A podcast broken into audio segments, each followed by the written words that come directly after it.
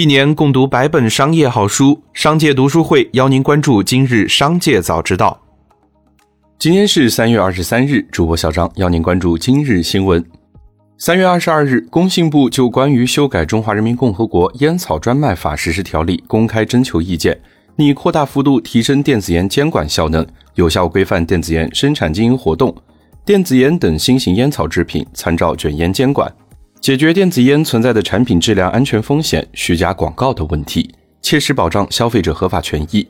昨日，电子烟巨头悟新科技盘前跌幅扩大至百分之二十五。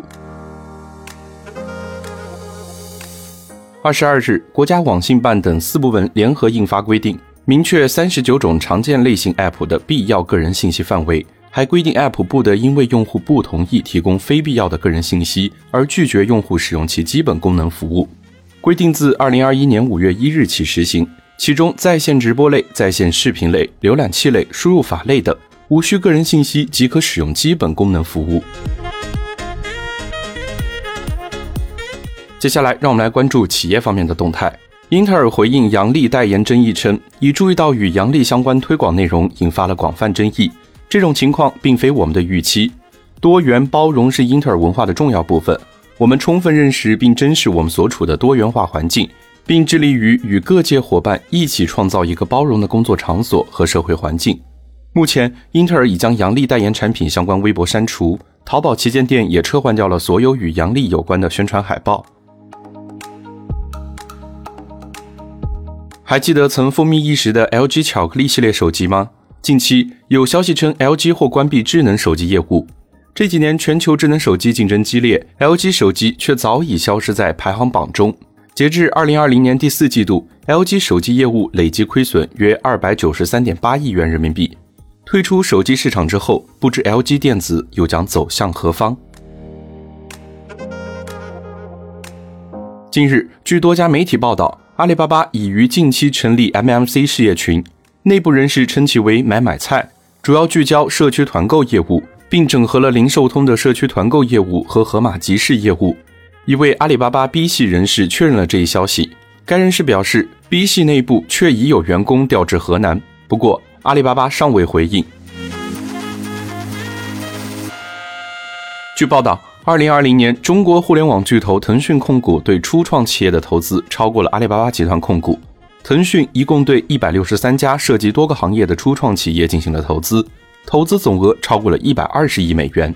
目前，腾讯成为了中国非金融企业中对初创企业投入最高的企业。近日，东阿阿胶在互动平台上表示，公司将探索美妆新领域，开发阿胶护手霜等系列化妆品，以顾客需求为中心，推进生活东阿阿胶化。百度今天将正式于港交所挂牌上市。昨日暗盘开涨近百分之二，报二百五十七港元，发行价二百五十二港元每股。据 IFR 报道，安居客计划今年在香港进行 IPO，将募资至少十亿美元。接下来，让我们来关注产业方面的消息。近日，“中国人不吃这一套”这句话刷屏，一些商家借势推出相关周边产品。值得注意的是，该图案最早为人民日报首发。北京市中银律师事务所律师称，如这张图片能够确定为具有独创性，这种在 T 恤衫等周边产品使用未经权利人许可的行为，属于侵权行为。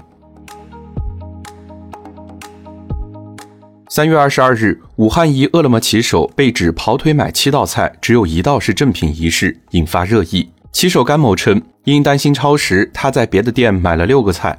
对此，饿了么回应称，涉事骑手已失联，内部调查暂无实质性进展。目前，警方和市场监管局已介入调查。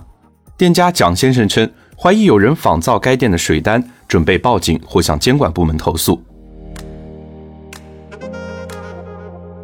交通运输部在官方公众号表示，近日正式上线了网约车合规信息查询服务，输入车牌号即可查询。关注公众号后，点击菜单服务栏“网约车合规查询”，输入车牌信息。若查询车辆已取得网约车运输证，将显示驾驶人姓名；已取得网约车驾驶员证和网约车运输证以及具体许可城市。紧接着，让我们来关注商界声音。小鹏汽车 CEO 何小鹏日前参加节目表示，二零二一年底就可以造出飞行汽车，会看到未来几年里面，中国的超低空或者叫低空领域都开放给民用。此外，在二零一九年未来陷入困境的那段时期，曾想投资未来一亿美元，但遭到了身边朋友的反对，最后还是投了一点表示支持。何小鹏认为，如果未来最终失败了，说明他们这一批造车新势力的发展都存在一定的问题。欧菲光创始人蔡荣军表示，离开苹果的供应链体系是受国际贸易环境变化的客观性影响。除境外特定客户之外，公司其他客户业务仍有较大的规模。公司不会因特定客户业务停止而倒下，反而可以去掉包袱，聚焦核心业务和核心能力，轻装上阵，高效发展。最后，再让我们把目光放向国际。两年内第三次开掉央行行长后，这个国家的汇率崩了，土耳其里拉暴跌。当天，土耳其里拉对美元汇率从七点二比一一度跌至八点四比一，土耳其里拉对美元一度暴跌百分之十七，后里拉小幅升值。截至当地时间凌晨四点，里拉对美元汇率为八点零六比一，仅仅四个小时内，美元就对里拉升值了百分之十一点七。